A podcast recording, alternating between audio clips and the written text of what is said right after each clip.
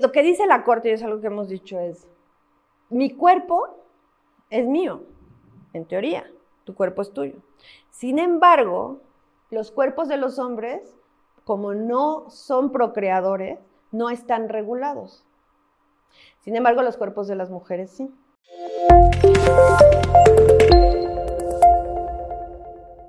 Es que es una lucha de muchos años, muchos, muchos años.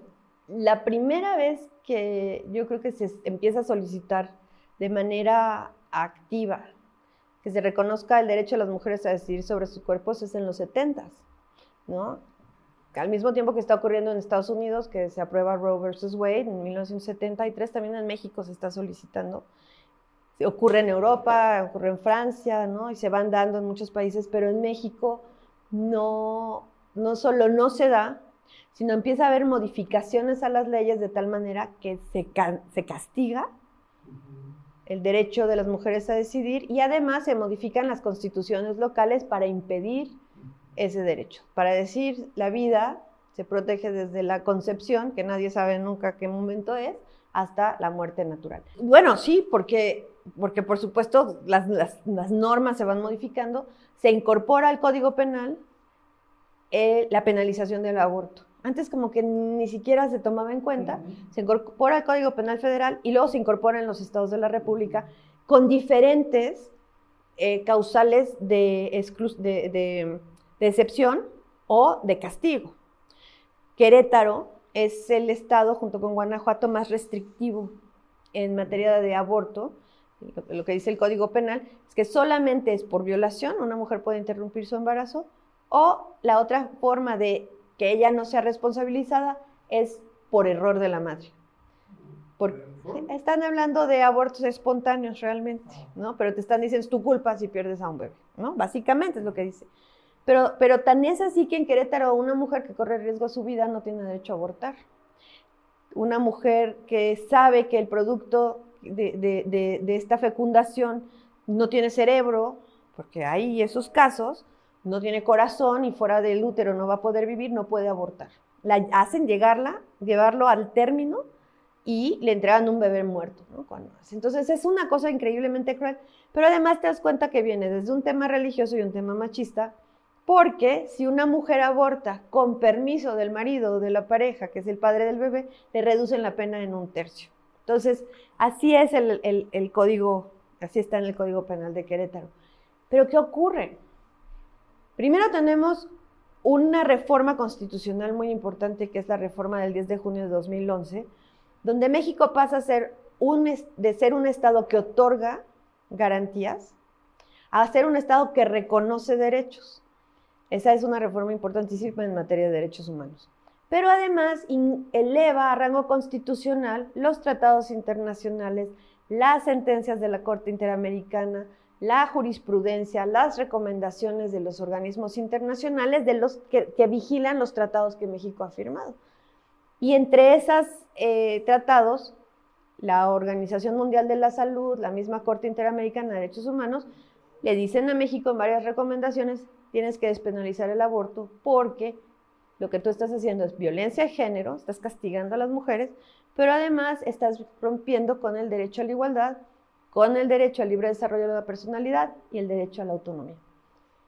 Tenemos una corte que ha venido volviéndose progresivamente más protectora de los derechos humanos y de derechos que a lo mejor para algunos dices es muy raro porque, por ejemplo, porque es un derecho humano fumar marihuana. El derecho humano no es fumar marihuana. El derecho humano es el libre desarrollo de la personalidad y la autonomía con la menor intervención posible del Estado a ti Estado no te interesa si yo fumo o no fumo marihuana, porque tú no sancionas o estigmatizas otras drogas que pueden ser igual o peor, como es el cigarro o como es el alcohol, ¿no? Entonces hay un estigma y además, pues tú estás diciendo que es para proteger la salud, pero hay otras formas de proteger la salud y en este caso, por ejemplo, también deberías de impedir pues deportes de alto riesgo, ¿no? Que nadie se tire paracaídas porque se puede morir. Entonces es lo que dice, ¿no? La, Suprema Corte. Pero entonces en el caso del aborto, la Suprema Corte hace tres decisiones muy importantes en estas últimas tres semanas. Y yo digo que han sido tres strikes contra los antiderechos. Primero, dice que no es correcto penalizar. No puedes castigar a las mujeres que deciden abortar porque es su derecho. Es su derecho humano decidir sobre su cuerpo. Hay, es el derecho al libre desarrollo de la personalidad, a la autonomía y a vivir libres de violencia. Pero además le dice que el producto de la concepción se protege a través de la salud de la madre. Entonces eso está bien interesante porque además también les dice, y es progresivo. Tú no puedes equiparar el derecho de una persona que ya está viva, que está consciente, que trabaja, que come y demás, con lo que podría ser, porque tú ni siquiera puedes garantizar que eso pudiese incluso evolucionar correctamente.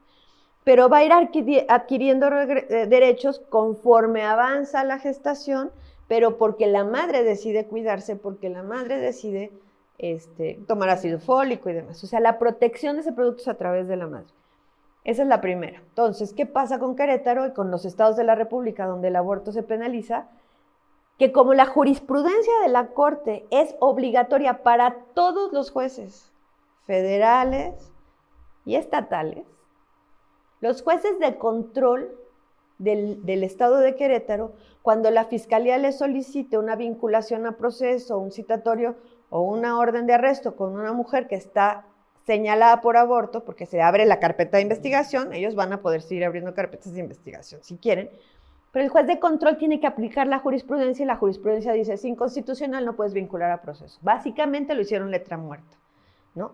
No lo legaliza, pero sí lo descriminaliza.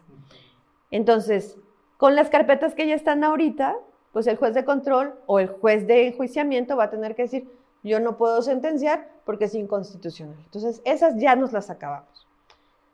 ¿Qué ocurre, por ejemplo, con las mujeres que están en prisión? Lo que dijo la Corte es hay que liberarlas. Y tan la Corte considera que se les debe de liberar de manera inmediata que incluso la Defensoría Pública de la Suprema Corte de Justicia de la Nación va a estar revisando los casos de mujeres que en un momento dado pudiesen estar encarceladas por este delito para asegurar su libertad, ¿no?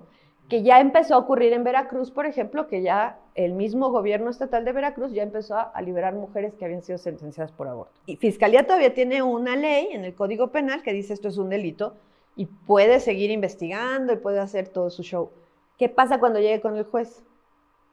No va a poder vincular a proceso, no va a poder acusar, no va a poder sentenciar. Entonces, ¿cómo si? O sea, pues, puede ser un ejercicio intelectual, pero ya no, no va a poder generar una responsabilidad en esas mujeres porque la Corte dijo es inconstitucional. Lo que, lo que dice la Corte, y es algo que hemos dicho, es, mi cuerpo es mío, en teoría, tu cuerpo es tuyo. Sin embargo, los cuerpos de los hombres, como no son procreadores, no están regulados. Sin embargo, los cuerpos de las mujeres sí. Y vamos a decir, ¿qué castigaba el aborto? Vamos a hacer el análisis. ¿Qué castigaba el aborto? ¿Por qué sí se podía en una violación? Si estamos diciendo el producto de la concepción es exactamente igual de, bueno o persona que una relación consensuada, ¿por qué este sí lo podías abortar y este no? Y fue una de las cosas que dijo, que me parece que fue la ministra Ríos Fajar, que dijo, porque lo que estás castigando es la sexualidad de las mujeres. Estás castigando el ejercicio que ellas tienen de poder hacer con su cuerpo, tener relaciones sexuales. Y luego dicen, bueno, es que ella debió haber decidido en el momento en el que tenía relaciones sexuales que esto podía ocurrir. Pero los anticonceptivos, por ejemplo, no son 100% seguros. Puede ser que tú te embarazas y es un embarazo deseado, pero en ese momento te diagnostican cáncer. Puede ser que estás en una relación incluso en matrimonio, y el bebé es producto de una violación y cuando tú quieres decirle al juez es que mi marido me violó, el juez dice, ah, señora, ¿cómo la violó? Pues si esto esté casada.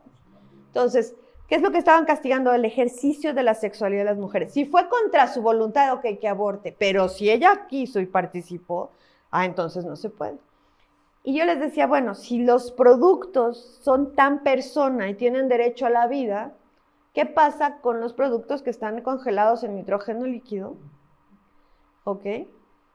Que tienen incluso más de 30 años, algunos de ellos, tienen o no derecho a la vida. ¿Y en el cuerpo de quién? Porque entonces nos veían como incubadoras. Pero además nosotras ya tenemos un proyecto de vida. Ya estamos estudiando, ya estamos trabajando, estamos a lo mejor por terminar la secundaria o tenemos 10 años, estuvimos en una situación donde sufrimos abuso sexual, no violación, y estamos embarazadas a los 10 años. Entonces lo que dicen es, no puedes castigar el derecho de las mujeres a decidir, es un derecho a libre autonomía. Ahora, el embrión, el cigoto, el feto, ¿no? ¿Quién decide si es persona o no. Porque no estamos diciendo que no es un cigoto humano, por supuesto que lo es, porque o sea, así igual que hay cigotos de, vacas y demás, pues es un cigoto humano, tiene células humanas, sí. Pero lo que le estaban asignando es una cosa que es la calidad de persona, y la calidad de persona es un, es un concepto jurídico.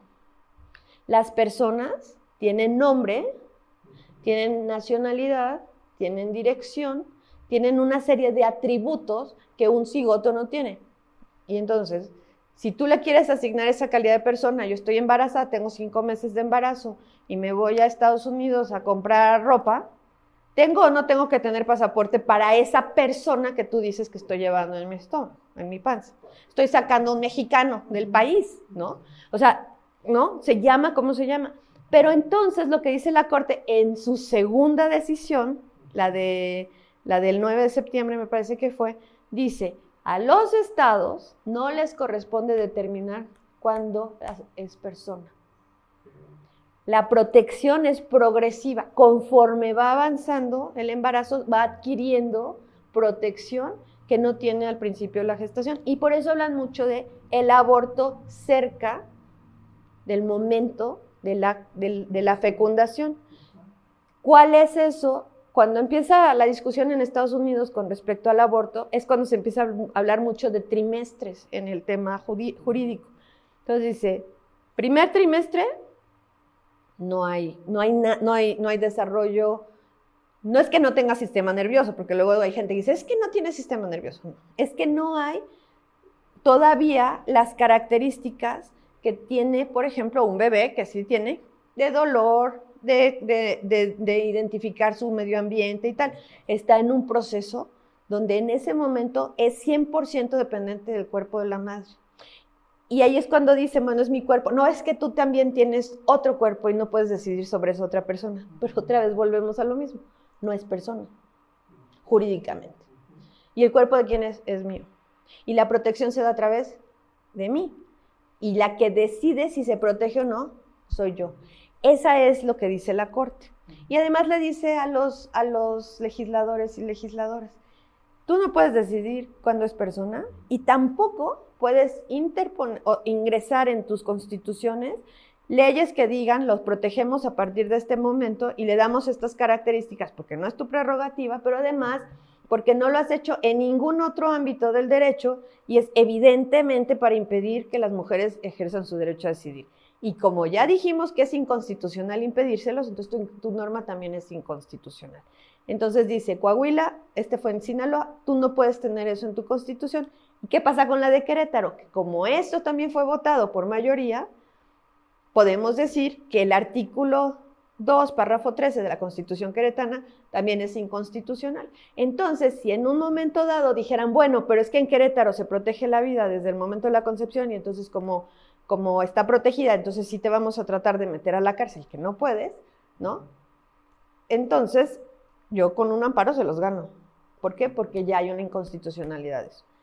Y luego la tercera decisión de la Corte, que fue apenas ayer y antier, es sobre la objeción de conciencia. Entonces dice, ah, bueno, ya no te puedo meter a la cárcel, ya no es constitucional que yo diga que está protegido desde ahí, pero entonces lleno mis hospitales de, objetores de conciencia y entonces no puedes practicarte un aborto en el estado de Querétaro. Pero ¿qué le dice la Corte? A ver, la objeción de conciencia es un derecho constitucional vinculado al artículo 24 de la Constitución, que es el de libertad de religión y de libertad de conciencia tal cual. Yo puedo practicar la religión que yo quiera y nadie puede venir a decirme que no. puedo ser católica, puedo ser mormona, puedo ser evangélica, puedo reinventar el culto a Tlaloc, puedo inventar una religión, puedo hacerme pastafaria y creer que hay un plato de espagueti que gira alrededor del planeta y ese es mi Dios, lo que sea. Sin embargo, lo que la Corte dice es, tú tienes la libertad de conciencia, pero no es un derecho ilimitado, y menos para quienes trabajan en el sector salud. Entonces, la objeción además es un derecho personalísimo. ¿Qué quiere decir? Que el hospital, la institución, no puede ser objetora. Dos, que ese objetor no puede compartir con la persona a la que, a la que está decidiendo no atender su objeción. No puede decirle, ah, es que mi religión y tratar de convencerla. Tres, tiene que proporcionarle la información, toda la información científica relacionada con el procedimiento, aun cuando no lo vaya a realizar. Y luego la otra cosa que también tiene que hacer es que eh, tiene que notificarle al hospital desde el primer momento que es objetor para que el hospital tenga personal no objetor, porque el procedimiento se va a tener que hacer. Entonces, no te estoy violando tu derecho, sin embargo, tu derecho no es ilimitado, que es lo que estaban pretendiendo estos grupos antiderechos, ¿no? Este tiene que ver mucho con el tema del aborto, o sea, si realmente se incluye en la Ley General de Salud, es el artículo 10 bis de la Ley General de Salud, precisamente por este tema de las personas objetoras que dicen es que yo no quiero realizar un aborto y eso, pues entonces limitaba el acceso. Y lo dice la Corte tal cual, a ver, no nos hagamos tontos. Esto es para evitar el derecho de las mujeres a decidir. Pero estaba abierto y estaba hecho de tal manera que era un cheque en blanco, como dijo el ministro Saldívar, porque entonces es no te opero porque eres una mujer trans, ¿no? No te atiendo porque tienes VIH y eres homosexual y yo estoy en contra de, las personas que, que, deciden ejercer su orientación sexual que no es heterosexual. No te atiendo y podría llevar, no te atiendo porque eres una persona afrodescendiente y yo creo que los afrodescendientes no son mexicanos y tú regresate a tu país, ¿no? Podría haberse ido a muchos lugares y además no solamente aplica en el sector salud, aplica por ejemplo, en el tema religioso, a las personas que tienen de, ciertas religiones que se rehusan a, transfusiones o, o, que no pueden donar órganos, por ejemplo, a trasplantes. ¿no? Dice, está bien, tú puedes objetar, nadie te va a obligar a que tengas una transfusión. Sin embargo, no puedes impedir que se le haga a tu hijo menor porque la protección, tu objeción de conciencia tiene límites. Y el interés superior del menor nos indica que tenemos que proteger su salud y si su salud va a estar bien con una transfusión, se la vamos a hacer. A pesar de que tú como papá te, te opongas. ¿Por qué?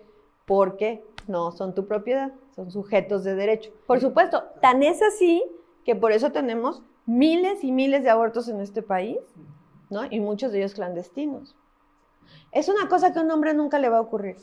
Un hombre nunca va a pasar, mira, primero que nada, nunca va a pasar por esta situación de tener que prevenir el embarazo porque él lo va a vivir, él no lo va a vivir, ¿no? Entonces, pues son muy buena onda cuando se ponen un condón y, ay, qué maravilla que se hizo la vasectomía, aplausitos, aplausitos, ¿no? Pero en los cuerpos de las mujeres se afectan de una manera tremenda con las cuestiones hormonales y demás, ¿no? Entonces, la otra cosa es que en un embarazo, en un embarazo, si el hombre decide hacerse responsable de la paternidad, ¿no? Y no se casan, normalmente él no es el que cuida, porque ese chavo se lo lleva a su mamá.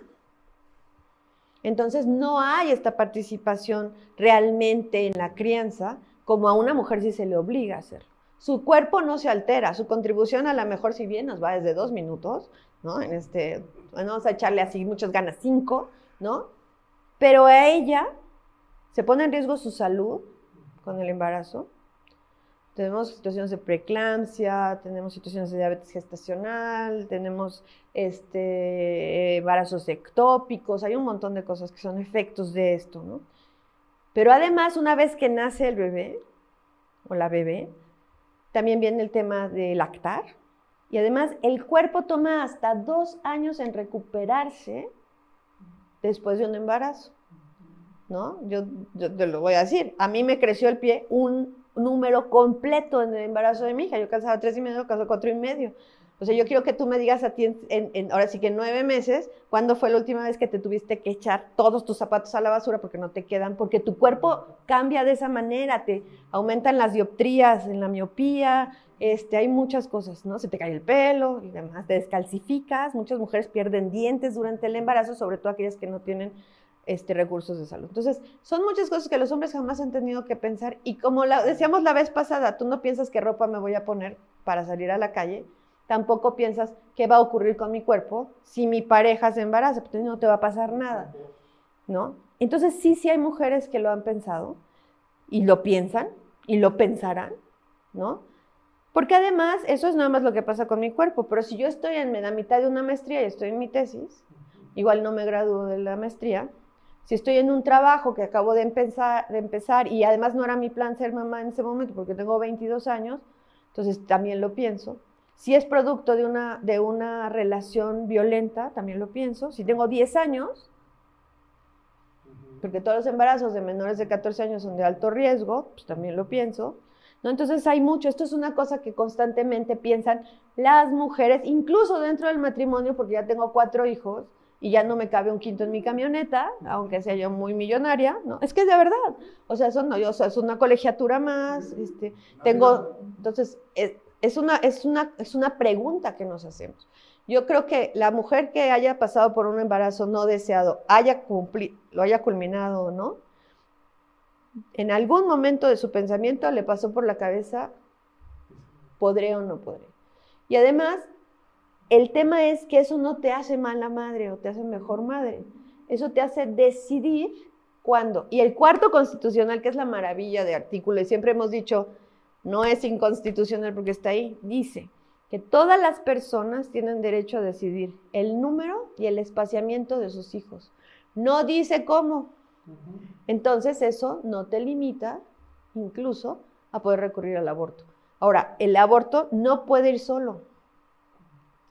El aborto no puede ir solo y además ya, ya se despenalizó, yo no he visto las, así las mareas de chavas que están yendo a abortar porque están divertidísimas, porque es una decisión muy difícil.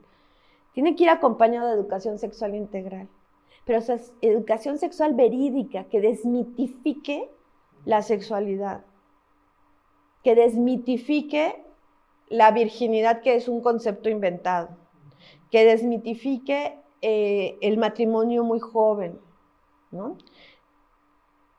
Además, y, los anticonceptivos, porque también es, uy, los doy, te va a salir bigote, se te va, ya sabes, ¿no?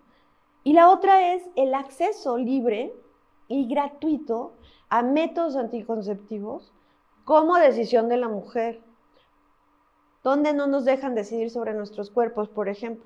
Hay muchos médicos que se rehusan a esterilizar mujeres que lo solicitan.